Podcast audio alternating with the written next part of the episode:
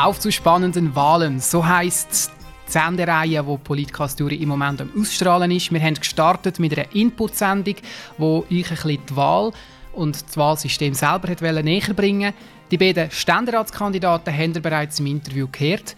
Noch nicht gehört haben die drei Nationalratskandidaten. Heute haben wir sie bei uns. Es sind drei Kandidaten, wir haben aber nur einen Sitz zu vergeben. Und darum erwarten wir heute ganz ein spannendes Streitgespräch zwischen folgenden drei Personen. Der Beat Arnold ist SVP-Kandidat aus Schattdorf. Er ist amtierender Regierungsrat. Er wird aufhören mit der Lokalpolitik und wird jetzt nach Bundesbern. Dann begrüßt sich Frieda Steffen aus Andermatt. Sie kandidiert für die CVP. Im Moment ist sie Landrätin, wo sie seit 2008 Einsitz hat. Und sie wird jetzt ebenfalls den Schritt nach Bern wagen. Und ebenfalls begrüßt sich Annelies Russi. Sie kommt aus Altdorf, kandidiert für die SP und die Grünen. Sie ist schon zwölf Jahre lang Landrätin, ich kann auf eine lange politische Karriere zurückblicken, war auch schon Landratspräsidentin. Im Moment ist sie als Berufsschullehrerin am Berufs- und Weiterbildungszentrum Uri tätig, hat also ein bisschen Distanz von der Politik, aber sie will es wissen und will jetzt nach Bern gehen. Ich begrüße äh, alle ganz herzlich zu dieser Diskussionssendung heute. Ich werde die Sendung ein bisschen strukturieren. Ich werde am Anfang ein bisschen auf die Person zu reden kommen. Ich werde ein bisschen schauen, was ist die Motivation, warum sie kandidieren für den Nationalrat. Dann möchte ich gerne die Partei ein bisschen ins Spiel bringen, die Partei hinter ihnen, wo sie kandidieren. Und am Schluss werden wir natürlich halb schwerpunktmäßig zu konkreten Wahlkampfthemen zu reden kommen und dann so ein bisschen miteinander diskutieren und ein bisschen spüren, wo da die Positionen sind. Herr Arnold, ich frage gerade Sie zuerst. Sie sind ja im Moment noch Regierungsrat im Kanton Uri. Sie machen das Amt, äh, haben Sie seit im Jahr 2010. Also Sie sind noch nicht so lange Regierungsrat im Kanton Uri. Ist Ihnen die Urner Lokalpolitik ein bisschen zu langweilig, dass Sie auf Bern wettet? Oder was ist Ihre Motivation, dass Sie jetzt für einen Nationalrat kandidieren? Nein, zu langweilig ist mir die Lokalpolitik auf, auf gar keinen Fall. Das Amt als Regierungsrat ist äh, wunderschön, macht riesig Spaß, man kann gestalten, äh, man kann wirken. Aber äh, schlussendlich, äh, das merke ich auch als Regierungsrat, äh, werden die wichtigen Entscheidungen in Bern gefällt. Äh, das ist eigentlich auch meine Hauptmotivation. Ich habe da noch die grosse Musik gespielt, äh, wo das Orchester streicht und Blasmusik blast. Äh, das ist meine Hauptmotivation, weil schlussendlich sind, werden dort Entscheidungen gefällt, die wir im Kanton Uri umsetzen müssen, manchmal auch ausbaden. Äh, obwohl das sehr interessant ist, ist es dann doch zwischendurch ärgerlich. Ist es vielleicht auch ein bisschen das, dass Sie als Regierungsrat Teil von einer Regierung sind und dass sich ein bisschen zurückheben mit ihrer eigenen Position und dass sie es vielleicht suchen, als Nationalrat auch ein bisschen sagen was man denkt. Dass sie als SVP-Nationalrat noch eigentlich unverblümter sagen was, was für Positionen sie haben. Ja, als Regierungsrat kann ich natürlich immer sagen, äh, was ich denke, aber vor allem im Regierungsrat im Gremium, äh, wenn dann entschieden ist, dann zählt das Kollegialitätsprinzip und dann habe ich gegen zu vertreten, was zählt. Äh, dann, dann ist es so, wenn sie wenn Sie es gesagt haben, als Nationalrat hat man selbstverständlich dann ein bisschen mehr Freiheiten, sich auch parteipolitisch zu äußern. Frau Russi, Sie hat es ja einmal in Richtung Regierungsrat gezogen. Vor fünf Jahren sind sie Gegenkandidatin von Beat Arnold. Sie sind dann knapp unterlegen. Die Frage an Sie, warum sie sich so einen Wahlkampf nochmal an? Das ist ja etwas, was man nicht x-mal machen kann in seinem Leben. Das ist wahrscheinlich auch sehr anstrengend. Warum sie sich das jetzt nochmal an? Wieso ich mir das noch einmal antun, das ist eigentlich relativ schnell gesagt. Ich finde, der Kanton Uri sollte auch mal eins über Rot-Grüns auf Bern schicken. Seit unserem Bundesstaat seit der Gründung von 1848 haben wir nur immer Konservative und FDP-Leute zu Bern gehabt. Es wird jemand von der SVP auch noch nach Bern. Es gibt einfach Themen, die mich beschäftigen, die ich extrem wichtig finde. Und die werden nicht vertreten von meinen Gegenkandidaten und Kandidatinnen. Und darum habe ich mich dazu entschieden, dass ich es jetzt noch einmal wissen will. Und es ist schon vor fünf Jahren eine sehr spannende Zeit gewesen. Und ich stelle mir auch jetzt wirklich das, es ist spannend, es ist anspruchsvoll. Äh, ich habe heute zum Beispiel zehn Lektionen Schule und bin schon an einer GV und bin jetzt da an, dem, äh, an, dem, an dieser Podiumsdiskussion. Also ich werde gefordert und mir tut das gut. Ist es vielleicht, dass Sie ein bisschen im Hinterkopf haben, Sie wollen etwas Historisches erreichen? Sie haben es gesagt, es ist immer eine bürgerliche Person oder immer nur bürgerliche Personen in Bern für den Kanton Uri. Ist das auch ein bisschen die Motivation bei Ihnen, dass Sie die erste Linke wären, die der Kanton Uri vertreten würde? Ah nein, das ist also nicht mein Hauptgedanke. Ich meine, ich bin schon die erste grüne Landrätin vom Kanton Uri. Ich bin die erste grüne Landratspräsidentin von Uri. Natürlich hoffe ich, dass noch in Zukunft einige grüne Landratspräsidentinnen werden kommen. Im Moment sieht es zwar leider einfach nicht so aus, aber ich wollte da nicht irgend mir selber ein Denkmal setzen. Um das geht es mir nicht. Frau Steffen, ich möchte Sie noch ein bisschen zur Motivation fragen, warum Sie auf Bundesbern wollen. Sie kommen aus Andermatt. Da haben Sie noch ein bisschen einen weiteren Weg als Ihre beiden Gegenkandidaten, die äh, da doch ein bisschen kürzeren Arbeitsweg hätten. Warum denn, wenn Sie sich das antun, nachher immer müssen auf das Bern zu pilgern? Also zu wegen dem Arbeitsweg. Es gibt nichts Einfacheres weder von Andermatt nach Bern via Brick. Da ist man also in der kürzesten Zeit mit einisch umsteigen in Brick in Bern. Also meine Motivation ist, ich habe jetzt wirklich über Jahre, Jahrzehnte auf verschiedenen Ebenen politisiert. Ich bin aktiv im Schulrat in Andermatt. Ich bin in der Kooperation Ursere. Ich vertrete jetzt die Gemeinde Andermatt im Landrat. Sie haben das gesagt. Und ich bin aktuell Landratsvizepräsidentin und für mich ist es jetzt so wie ein nächster Schritt, auch noch das nationale Parlament kennenzulernen und auf dieser Ebene, auf dieser Stufe auch noch meine politische Erfahrung und mein Wissen einzubringen und dort zu agieren. Sie haben es gesagt, Sie sind im Moment Landrätin. Also es ist eigentlich ein recht grosser Schritt, äh, Ihr Gegenkandidat, Herr Arnold, ist im Moment Regierungsrat. Man sagt, das ist so ein, ein Fulltime-Job, also da ist man schon tagtäglich mit Politik beschäftigt. Als Landrätin ist das ganz bestimmt auch sehr anstrengend, aber Sie haben ja doch nebenan auch noch Ihre Tätigkeit als, als Bäuerin. Ist denn das nicht ein, ein klarer, krasser Wandel für Ihren Alltag, wenn Sie dann plötzlich als Nationalrätin tätig werden? Ich habe es erwähnt, ich bin schon sehr lange in der Politik aktiv und was ich einfach auch finde, dass Nationalrat ist ja auch wieder eine Legislativbehörde. Der Regierungsrat ist eine Exekutivbehörde. Ich habe wirklich sehr lange Erfahrungen in den legislativen Behörden und das, die lange Erfahrung und die lange Tätigkeit, die hilft mir sicher jetzt in der Legislative vom von der Schweiz im Nationalrat tätig zu werden. Genau, im Legislativen, vielleicht, dass Sie, unsere Zuhörerinnen und Zuhörer noch verstehen, das ist einfach das Parlament. Genauso wie wir im Kanton Uri das Parlament haben, mit dem Landrat haben wir jetzt auf nationaler Ebene den Nationalrat, der eigentlich ein Teil des Parlaments ist. Sie sind alles drei spannende Persönlichkeiten, die auf Bern wettet, aber sie haben ja auch konkrete Partien hinter sich, wo sie portiert haben, wo sie aufgestellt haben für die Nationalratswahlen. Und ich werde jetzt als nächsten Schritt ein bisschen auf die Partien zu reden kommen. Und äh, da denke ich, zeigen sich dann schon ein bisschen die ersten Unterschiede zwischen ihnen. Herr Arnold, ich habe vorher schon ein das angesprochen, Sie sind jetzt Regierungsrat und haben da äh, sich zwar als SVP-Regierungsrat verkaufen, aber doch immer müssen ein bisschen die, die Gesamtmeinung vom Gesamtregierungsrat vertreten. Jetzt in dem Wahlkampf ist von Ihnen verlangt, dass Sie natürlich klar auf den Tisch legen, was ist Ihre Partei, was ist Ihre Position. Warum sind Sie in der SVP, warum kandidieren Sie für diese Partei und für keine andere?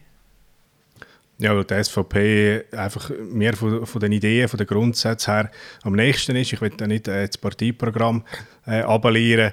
Äh, Im Grundsatz geht es darum, dass wir äh, für Freiheit, Unabhängigkeit einstehen, für, vor allem für Eigenverantwortung, dann für die direkte Demokratie, aber auch für den Föderalismus. Äh, ich bin der Meinung, dass Kantone und Gemeinden einen Haufen besser, einfacher und kostengünstiger machen können als, als der Bund.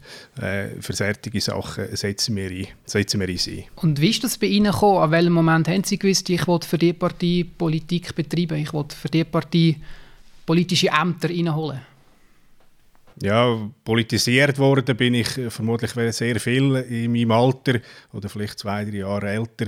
Äh, 1992 bei der äh, legendären EWR-Abstimmung, dort habe ich einfach gemerkt, dass, ähm, dass äh, die SVP äh, mir am nächsten ist. Ich habe mich dort mit der, dieser Thematik auseinandersetzen aber es wäre mir nie im Traum gekommen, irgendwann politische Ämter äh, anzustreben. Dort bin ich noch, für das noch viel zu jung gewesen. Frau Steffen, ähm, Sie sind ebenfalls Kandidatin von einer bürgerlichen Partei. Ähm, da wir jetzt fragen, warum ist es bei Ihnen nicht die SVP geworden, wo ja auch bürgerliche Werte vertritt. Herr Rahn hat es vorher gesagt. Äh, Selbstbestimmung, Föderalismus, das sind ja auch alles Werte, die Ihre Partei CVP in den Vordergrund stellt. Warum ist es bei Ihnen äh, CVP geworden? CVP ist die Partei, im Meer auch die grösste Freiheit gibt. Es ist die Partei, die in der Mitte ist und auch die, die immer wieder auch bereit ist, Kompromisse einzugehen oder Konsens zu finden, nach links oder auch nach rechts. Es ist die Mittepartei, die eben vor allem auch die, die Familienanliegen sehr hoch wertet. Ist es denn nicht manchmal auch das Schwierige, dass sie immer ein bisschen die Mitte suchen und versuchen, Mehrheiten zu schmieden, aber dass sie dann manchmal nicht so klare Konturen können zeigen und klar können Position beziehen gegen aussen. Das ist sicher so. Wir haben in verschiedenen Gebieten haben wir unterschiedliche Meinungen innerhalb der Partei, innerhalb der Landratsfraktion, aber das macht es auch sehr spannend. Die verschiedenen Aspekte eher von der von, von den sozialen Strukturen her oder auf der anderen Seite eher die wirtschaftlichen Interessen die alles unter einen Nenner zu bringen, das ist sehr spannend und muss einem auch sehr herausfordern zum Argumentieren, um die mit äh, Parteikolleginnen und Kollegen zum Beispiel im Landrat zu überzeugen.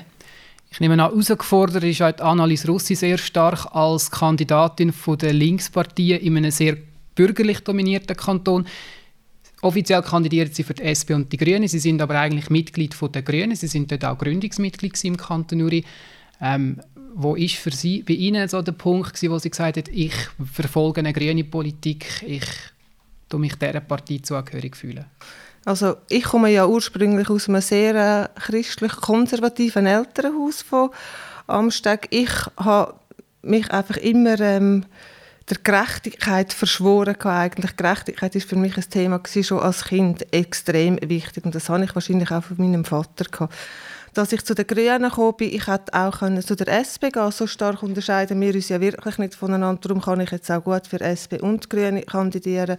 Ausschlaggebend ist für mich gewesen, dass ich gefunden habe, die Grünen legen einfach den Fokus noch mehr auf einen schonenden Umgang mit unseren natürlichen Ressourcen und auch auf den Umgang mit Entwicklungsländern. Und das hat ja dann, ich habe ja auch während meinem Studium der, von der Ethnologie mich sehr stark mit Entwicklungsländern befasst und ich finde, ich bin bei den Grünen genau in der richtigen Partei. Ist das nicht auch manchmal ein bisschen schwierig gewesen, in Ihrem Umfeld in einer Partei aktiv zu sein, die zu dem Zeitpunkt noch niemand wirklich kennt hat?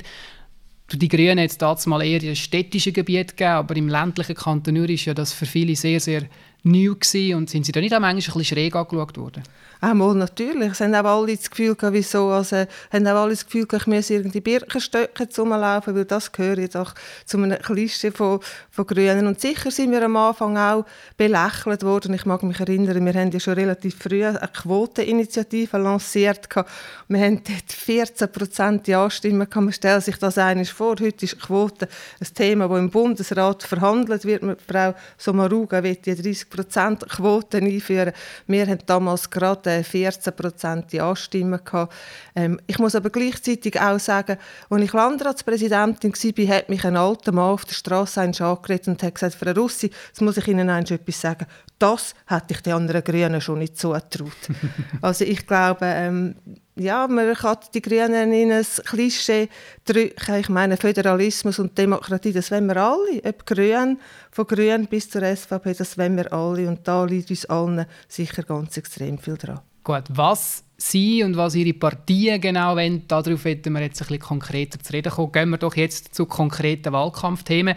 Ich habe ein bisschen Ihre drei Wahlkämpfe verfolgt und es fällt auf, dass Sie alle unterschiedliche Themen in den Vordergrund stellen und ich möchte darum gerne zu jedem von Ihnen ein Thema jetzt konkret diskutieren und Argumente austauschen. Frau Steffen, wenn ich Ihren Wahlkampf ein bisschen verfolge, dann bringen Sie ein Thema, das sieht man auf dem Plakat, das bringen Sie sehr prominent. Das ist das Thema der Schulen.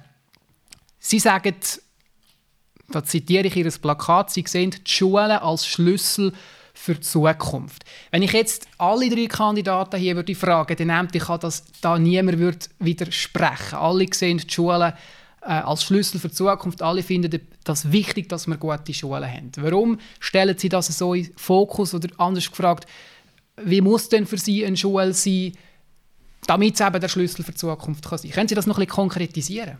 Ja, ich bin ja seit äh, 35 Jahren als Lehrerin unter, äh, tätig in verschiedenen Bereichen in der Volksschule, dann in der Erwachsenenbildung und jetzt wieder in der Volksschule.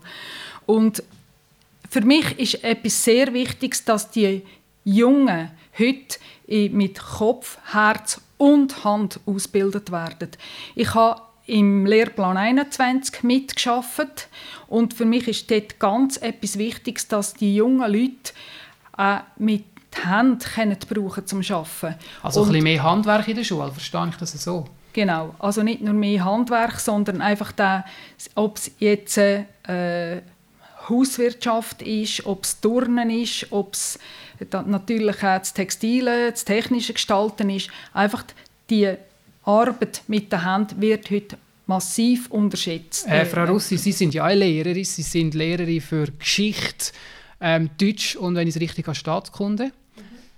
Ist jetzt nicht so handwerklich. Würden Sie da der Frau Steffen zustimmen, dass man in der Schule ein bisschen mehr das Handwerk pflegen dass ein bisschen mehr in den Vordergrund stellen sollte? Ja, also ich meine, das hat schon der äh, Pestalozzi gesagt. Das ist ja eigentlich sein Votum mit Kopf, Herz und Hand. Ich finde auch, der äh, Herz und Hand sind auch wichtig in der Schule. Natürlich kommt es auch auf Fächer darauf an. Also in der Geschichte ist es relativ schwierig, mit, mit der Hand etwas zu machen. Aber äh, grundsätzlich finde ich, dass in der Volksschule wirklich die Hand auch muss Platz haben Herr Arnold, Sie haben ja äh, zuerst so ein einen akademischen Weg bestritten. Sie haben Natura gemacht, haben dann anfangen studieren, so wie ich informiert bin. Sie haben sich dann aber eher so ein bisschen, einfach eher eine handwerkliche Seite entschieden. Sie sind äh, go, ähm, Bauingenieur studieren, sind noch lange auf dem Bau tätig gewesen. Wie stehen Sie zu dieser Debatte, dass es vielleicht ein zu wenig Handwerk gibt in der Schule? Ja, was soll ich jetzt sagen? In der Schule an und für sich glaube ich, gibt es schon genug. Ich meine, Bildung die ist extrem wichtig. Meine Vorrednerinnen äh, haben es gesagt, es braucht einen guten Mix, es braucht eine gute Mischung.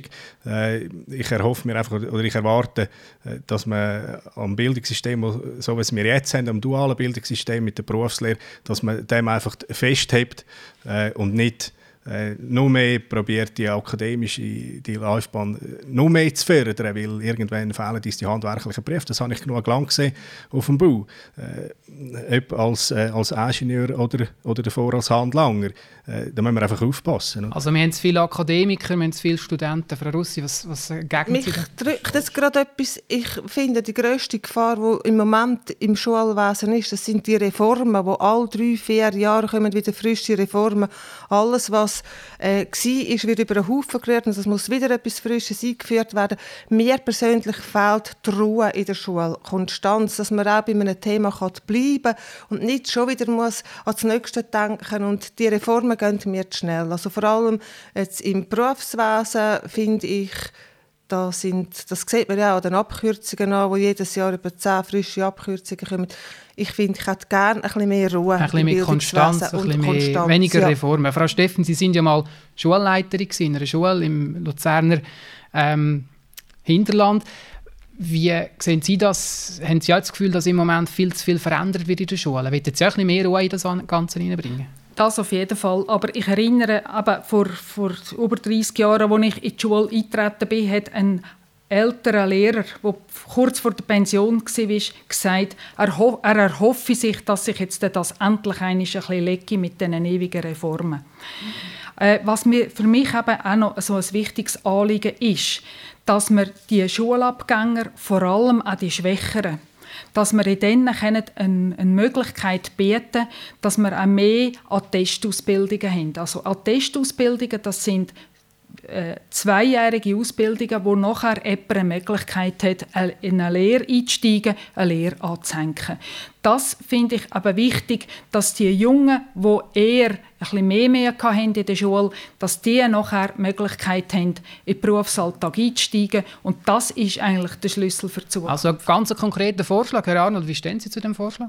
Ja, dann unterstütze ich natürlich voll und ganz. Ich wollte einfach noch darauf, auf das zurückkommen, was ich vorhin gesagt habe. Ich habe natürlich bei keinem Wort erwähnt, dass es zu viele Akademiker gibt und genau, da habe ich Sie falsch zitiert. Äh, natürlich. Sie sagen, ich, sage es einfach, geht in eine falsche Richtung, wenn ich es Nein, das nicht. Ich mache einfach den Hinweis, dass man muss aufpassen muss, dass die Berufslehre nicht verloren geht. Und ich glaube, der Ansatz, dass man einen Testlehrgang macht, äh, das ist vermutlich der richtige.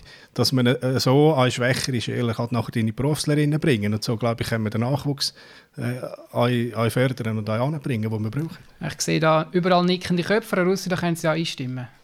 Ja, da würde ich auch zustimmen. Ich finde auch, man sollte unbedingt versuchen, dass man auch Leute, die jetzt halt vielleicht weniger ähm, begabt sind oder weniger die Fähigkeiten haben, ganz hohe und akademische Ausbildungen zu machen. Also Testausbildungen finde ich sehr wichtig und von denen müssten wir mehr haben im Kanton Uri. Also da haben wir eigentlich schon einen Konsens gehen wir vielleicht noch ein bisschen mehr das Bildungsthema rein und vielleicht finden wir doch noch Punkte, wo wir nicht so einen Konsens haben zwischen ihnen. Ein Thema, das ja immer ein bisschen ist, ist, ja, haben wir zu viel Geld im Bildungssystem, haben wir zu wenig? Meistens sagt man ja, Bildung ist uns wichtig, wir würden gerne mehr Geld darin stecken. Frau Steffen, Sie, die das Bildungsthema so stark in den Vordergrund stellen, kann ich daraus schließen, dass Sie finden, der Staat sollte noch ein bisschen mehr Geld investieren in die Bildung, in die Ausbildung von unserer Jugend? Die Ausbildung der Jugend ist das eine. Und, also ich rede nicht aus dem Kant vom Kanton Uri. Der Kanton Uri macht das vorbildlich. Also wir haben wirklich praktisch keine Schüler, Schülerin, die aus der Schule kommt, die keine Anschlusslösung hat. Also das ist wirklich vorbildlich. Wo ich einfach auch noch ein Manko gesehen habe, ist bei den Weiterbildungen, also zum, vor allem für Frauen, die eine Familienphase hatten, die irgendwo einmal einig äh, Berufsausbildung hatten und nach ihrer Phase, wo sie daheim sind, wieder in einen Beruf einsteigen, dass die so viele Lücken haben und dass es für die auch schwierig ist, irgendwo ein Weiterbildungsangebot oder so ein Wiedereinsteigerungs Wiedereinsteigerangebot zu finden, wo sie wieder in ihrem angestammten Beruf oder eventuell in einem ähnlichen Beruf wieder äh, erfolgreich können zu arbeiten. Also da müssen wir ein bisschen mehr Geld in die Hand nehmen, um so Angebote zu schaffen. Ja, ich denke, das, ist ein, das muss eine Verbundaufgabe sein zwischen dem Staat und je nachdem den Berufsorganisationen. Herr Arnold, ein bisschen mehr Geld für Weiterbildungsangebote können Sie in der Hand bieten?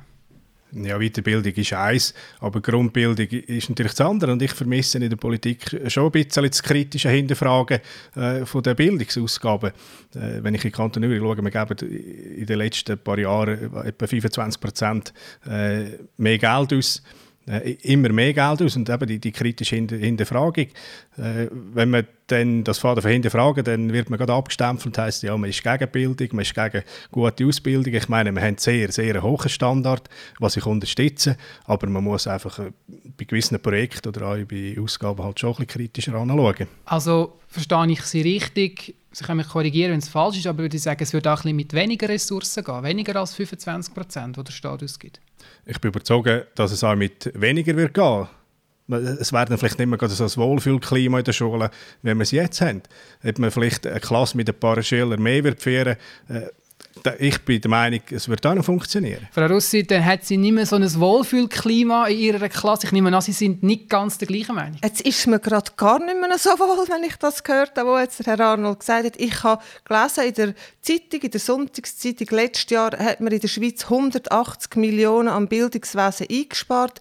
Weitere 180 Millionen will man noch einsparen. Ich verstehe das nicht und ich möchte mal eins gern den Herr Arnold einladen, in eine Klasse reinzusitzen, wo über 20 Leute sind. Ich meine, die Schule hat sich verändert, man hat andere Lehrmittel, man hat andere Unterrichtsformen.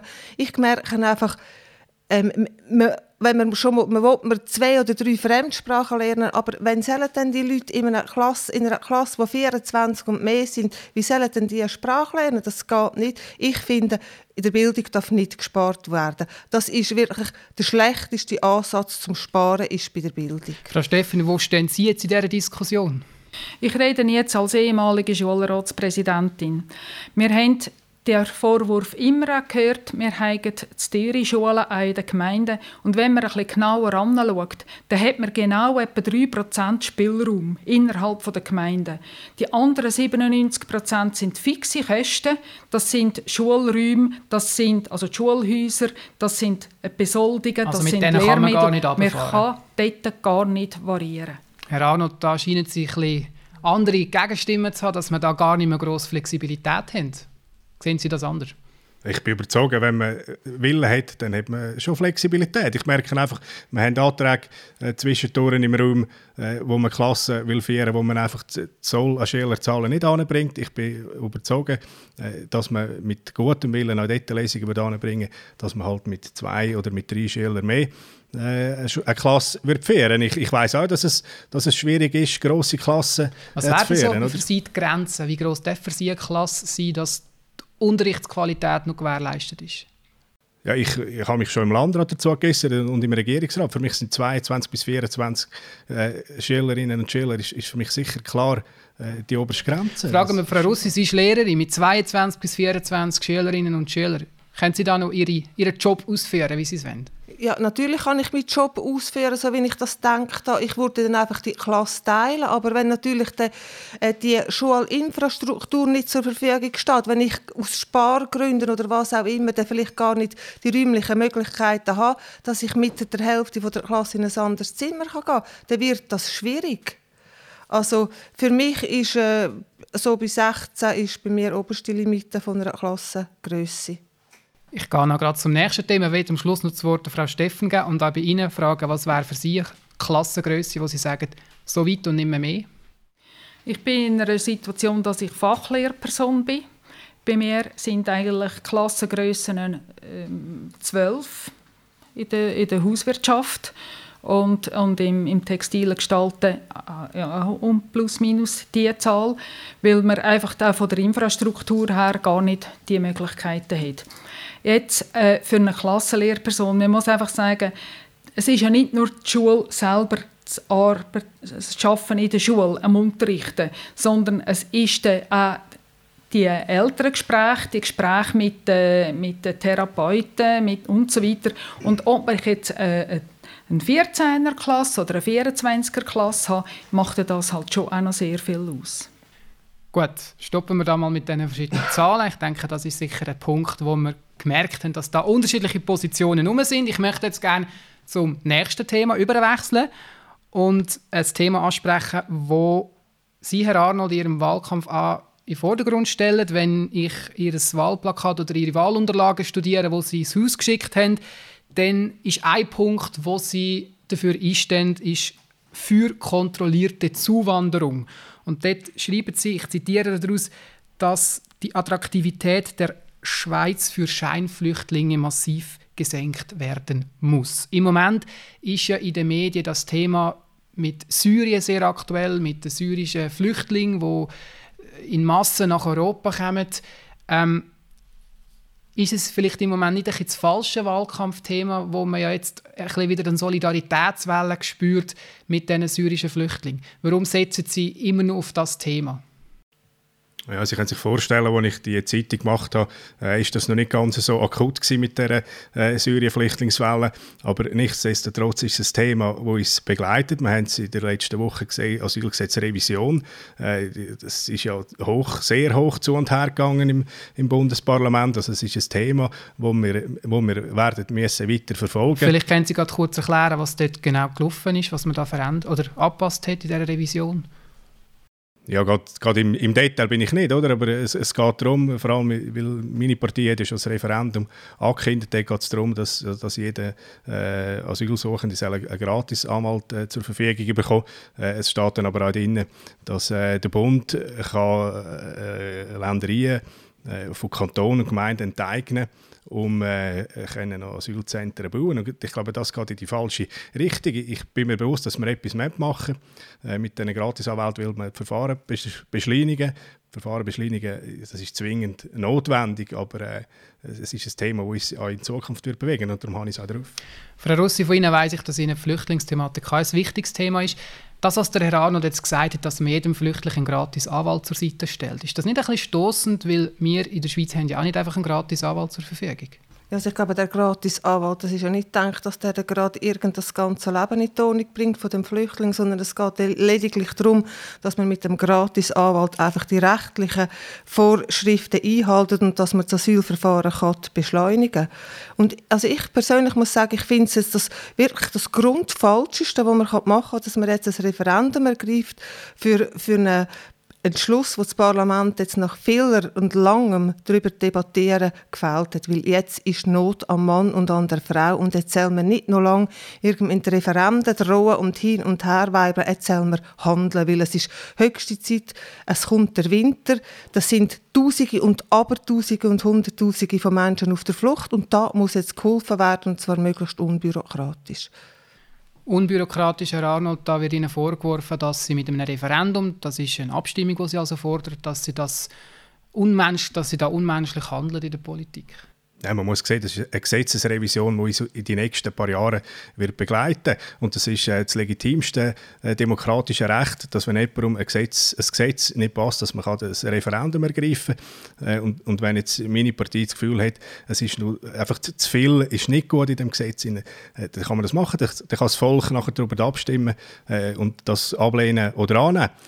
Mit, mit Nothilfe hat das momentan überhaupt nicht so. Ich bin aber ich bin auch der Meinung, dass das, was jetzt passiert, passiert in Europa, da müssen wir unseren Beitrag leisten. Also da müssen wir, da müssen wir auch Hilfe leisten. Und ich, ich glaube, da, da, werden wir auch mitmachen, da habe ich keine Angst. Frau Steffen, Sie sind Vertreterin von der CVP, Christliche Volkspartei. Da sagen wir immer, ja, Sie müssen ja ein die christlichen Werte in den Vordergrund stellen. Heißt das denn auch, dass Sie ein bisschen eher auf der Seite von der Frau Rossi sind und sagen, wir sollen es möglichst unbürokratisch machen und wir müssen eine möglichst humane, menschliche, solidarische Politik fahren? Ja, das ist auf jeden Fall so. Wir haben eine, eine Verantwortung unserem Nächsten gegenüber und die müssen wir jetzt in dieser Situation wahrnehmen.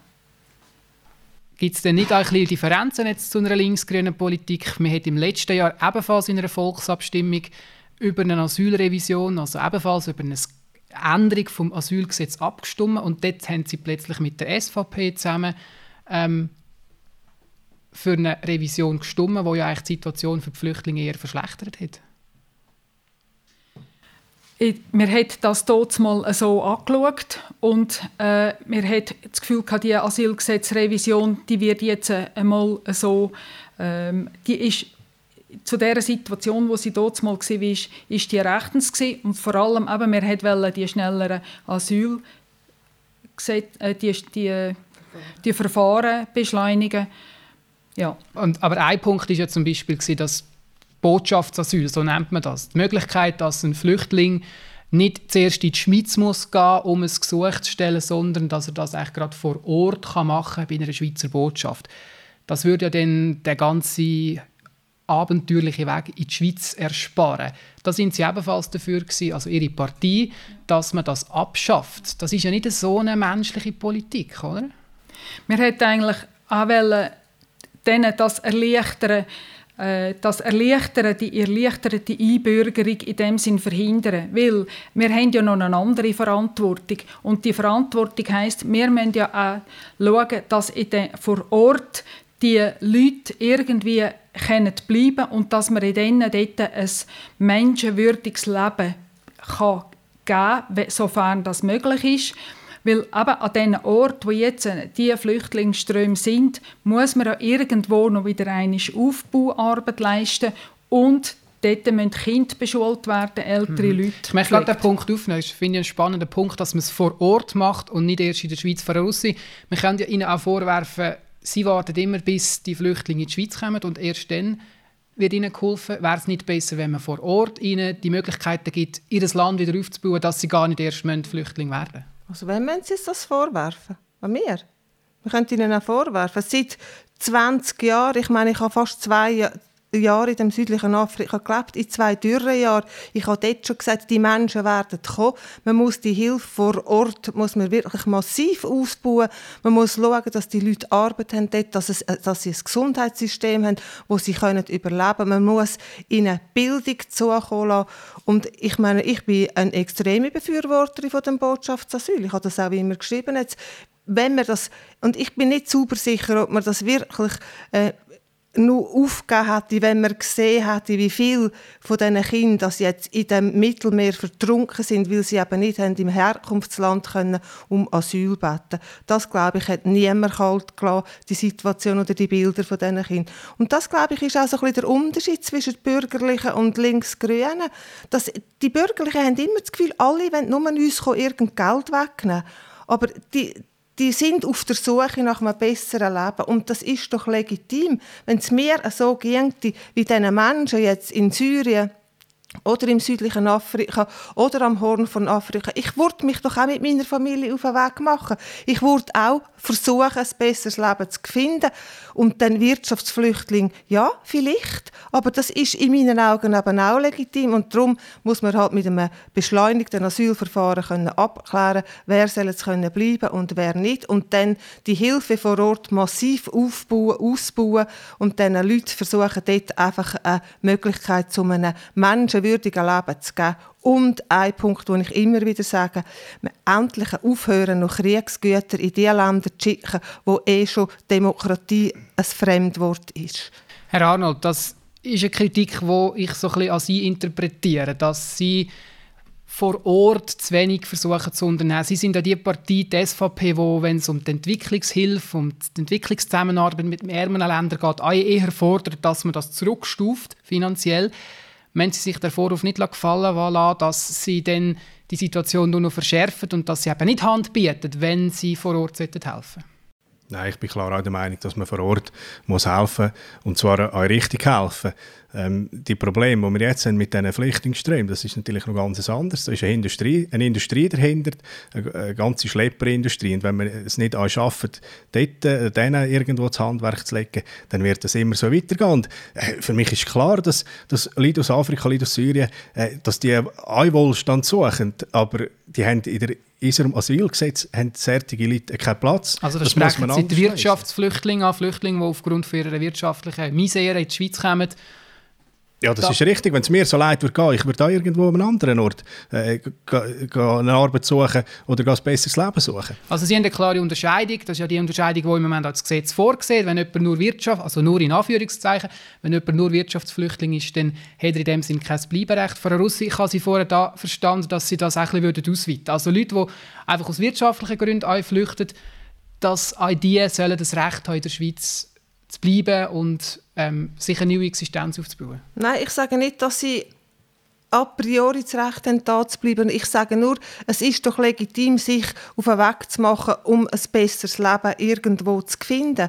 Es ist mir klar, dass wir nicht alle Menschen aufnehmen können. Darum Hilfe vor Ort verstärken, dass Sättige, die nicht an Leib und Leben bedroht sind, dass man die zurückschicken kann, aber an einen sicheren Ort zurückschicken, an einen Ort, wo man mit ihnen vielleicht aufbauen kann, ein Leben aufbauen für sich und ihre Familien. Ich ich weiss ja das selber, wir können nicht endlos Leute aufnehmen, sondern es sollen die, die wirklich aus Kriegsgebieten kommen, die sollen jetzt möglichst schnell aufgenommen werden und die anderen muss man halt eben mit dem beschleunigten Asylverfahren wieder zurückschicken und ihnen aber dort Hilfe vor Ort gewährleisten. Frau Steffen, man kann nicht Unmengen aufnehmen. Wie sehen Sie das? Wo ist da die kritische Masse aus Ihrer Sicht? Ja, das, das kann man nicht sagen. Es gibt eine kritische Masse, je nachdem, eben, wie die Situation ist. Wir haben ja das schon bewiesen, äh, die Schweiz und auch der Kanton Uri, wo die Krise war in Ex-Jugoslawien, dass wir Leute aufgenommen haben, die an Leib und Leben bedroht sind und nachher die auch wieder äh, begleitet auch zurück in ihre Länder gegeben haben. Also ich habe auch eine Erfahrung. Meine Schwester hat in, in Westafrika gelebt mit ihrer Familie. Wir sind zweimal dort gewesen. Ich habe dort dann auch unterrichtet vor Ort. Die Leute werden auch aktiv angehört, zum Teil. Das ist das, wo, wo vorher der Herr Sicherheitsdirektor erwähnt hat. Die Leute werden zum Teil von Schlepper aktiv angehört und ihnen ein Paradies versprochen. Und es ist richtig, auch diese Ströme muss man können unterbinden aber auch vor Ort. Und äh, das Beispiel aber wieder von meiner Schwester, die sind in einem Projekt von der Schweiz und haben dort aktive Entwicklungshilfe betrieben und das fun funktioniert heute noch. Also ein Thema, das uns sicher auch weiterhin wird beschäftigen in Zukunft. Kommen wir zum dritten und letzten Wahlkampfthema, das ich gerne noch diskutiert hätte, ein Thema, wo ich mich an Frau Russi wende, weil wo ich Medienmitteilung gelesen habe, wo sie kandidiert hat, sie ist ja letztendlich die letzte Person, die das Trio komplettiert hat, da habe ich lesen, dass das das Thema war, das den Ausschlag gegeben hat, dass sie kandidiert. Es geht um die zweite Gotthardröhre. Ähm, die Idee ist ja im Moment da, und darüber werden wir abstimmen nächstes Jahr, dass man eine zweite Gotthardröhre bauen weil die jetzige ist sanierungsbedürftig und dann hat man nachher zwei Röhren. Wir würden aber bei beiden Röhren nur auf einer Spur fahren, das heißt, es bleibt eigentlich alles beim Gleichen. Man fährt nur in die Richtung auf je einer Spur. Warum stemmen sie sich so gegen die Lösung, obwohl sie da gar keine Erweiterung von der Kapazität, gar keine Erweiterung von der Spuren ist? Also ich meine, für dumm verkaufen kann ich mich selber. Also wenn ich mir überlege, da sind vier Spuren zur Verfügung. Es ist Sommer, äh, bei uns ist Hudelwetter und im Tessin ist wunderbar und 30 Grad und was weiß ich. Da wollen alle Richtung Tessin. Es gibt mir doch niemand an, dass man dann nicht die dritte und die vierte Spur auftut. Ich glaube das einfach nicht. Und ich muss sagen, seit 1994 kämpfe ich für die Umsetzung von dem Alpenschutzartikel, wo wir in der Verfassung haben, seit 21 Jahren. Und soll mir noch einmal sagen, die Verfassung werde ernst genommen? Ich glaube es nicht mehr, weil jedes Jahr oder alle drei, vier Jahre ist wieder die Kapazität erhöht worden. Man hat sie noch ein bisschen erhöht, man hat sie noch ein bisschen erhöht. Zuerst hat man nur 20 Tonnen, dann 30 Tonnen, dann 40 Tonnen. Mittlerweile fahren 60 Tonnen hier auf unseren Straßen. Und ich muss sagen, ich wollte das nicht. Ich stehe ein, einfach für einen gesunden Kanton Uri und ich finde, wir haben für 20 Milliarden, um das nur rasch zu sagen, 20 Milliarden kostet uns die NEAT. Und ich habe gestern... Neue europäische Alpentransversale, genau. genau. Ich habe gestern im Kollegen diesen jungen Leuten gesagt, wie viel sind eigentlich 20 Milliarden? Ich meine, das sind 20'000 Millionen. Man stelle sich das einiges vor. Haben wir zahlt für die NEAT mit dem Ziel, dass wir den alpenquerenden Verkehr von der Straße auf die Schiene bringen.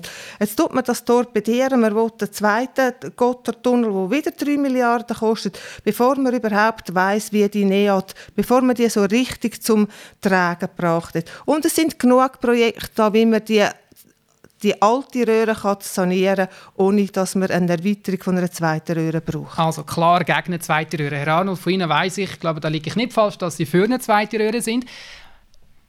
Der Vorwurf, der also jetzt von Frau Russi gerichtet wird, ist, dass Sie ein, ein verkapptes Spiel spielen. Sie sind jetzt für eine zweite Röhre, sagen, dass Sie nachher nur je einspurig soll befahren werden, haben sie nicht im Hinterkopf, dass man in 20 Jahren einfach mit dem Finger schnipsen und aus zwei Spuren plötzlich vier Spuren machen kann. Ist das nicht Ihr eigentlicher Wunsch für die Zukunft? Nein, das ist weder mein Wunsch noch meine Vorstellung. Das wird man auch nicht kennen. Mir der Alpenschutzartikel äh, bleibt in der Verfassung. Äh, auch wenn Frau Russi an der schon, lang, schon lange nicht mehr glaubt, wir werden das äh, Regime, wo man mit einer äh, Sanierungsrehre machen ins Gesetz hineinschreiben. Und wenn man vier Spuren will laufen, dann muss man das Gesetz ändern. Ist denn das nicht ein einfacher Schritt, einfach so das Gesetz zu ändern? Muss das Volk einiges Ja sagen? An einem Sommer, wo eh alle im Stau hocken, ist das wahrscheinlich schnell gemacht.